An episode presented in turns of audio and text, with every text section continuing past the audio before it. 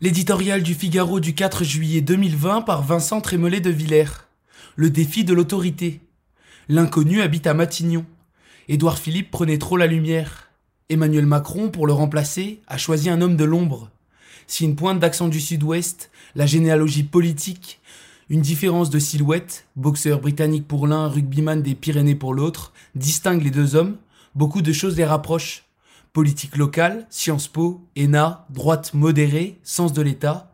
Nombre de Français qui avaient appris à connaître et à apprécier Édouard Philippe s'interrogent encore sur la nécessité de ce remplacement. Il faut que le Premier ministre change pour que rien ne change, a considéré le président de la République.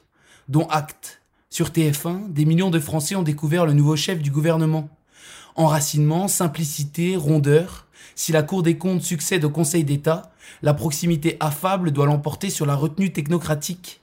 Sur le fond, l'éloge du travail, une relative modération fiscale, le refus du virage à gauche revendiqué par une partie de la majorité comme de l'écologie décroissante sont un premier soulagement.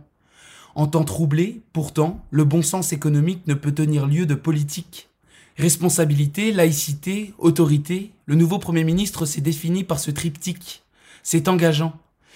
Tout indique depuis quelques semaines manifestations violentes, scènes de guerre à Dijon, policiers découragés, enragés qui veulent déboulonner l'histoire, abstention spectaculaire aux élections municipales, loi bioéthique votée à la sauvette, que la France se disloque. L'État est faible, et plus seulement dans certains quartiers.